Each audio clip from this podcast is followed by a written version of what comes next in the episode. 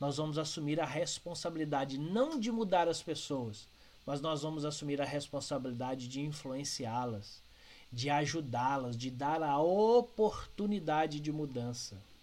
Mas para isso nós precisamos encontrar a estratégia certa. Não adianta a gente, como eu disse, não adianta então eu vou dar oportunidade para alguém mudar. Eu vou chamar essa pessoa aqui, vou dizer para ela tudo que ela tem de ruim, vou dizer para ela o quanto ela reclama demais e não leva a nada, vou dizer para ela o quanto ela é pessimista e beleza, dei a oportunidade. Não, não deu.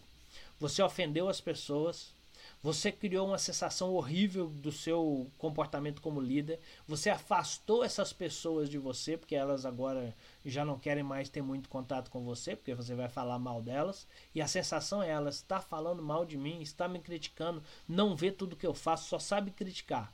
Então nós precisamos encontrar a estratégia que faz sentido para fazer essas mudanças. E não há outra senão a gente criar estratégias de influenciar o pensamento dessas pessoas para que o seu comportamento muda.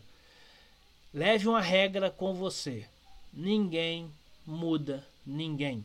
O que nós como líderes podemos fazer e precisamos e devemos fazer, porque é responsabilidade nossa, é influenciar essas pessoas, é dar a elas a oportunidade certa para que elas possam construir em si as mudanças que serão positivas para a empresa e para elas.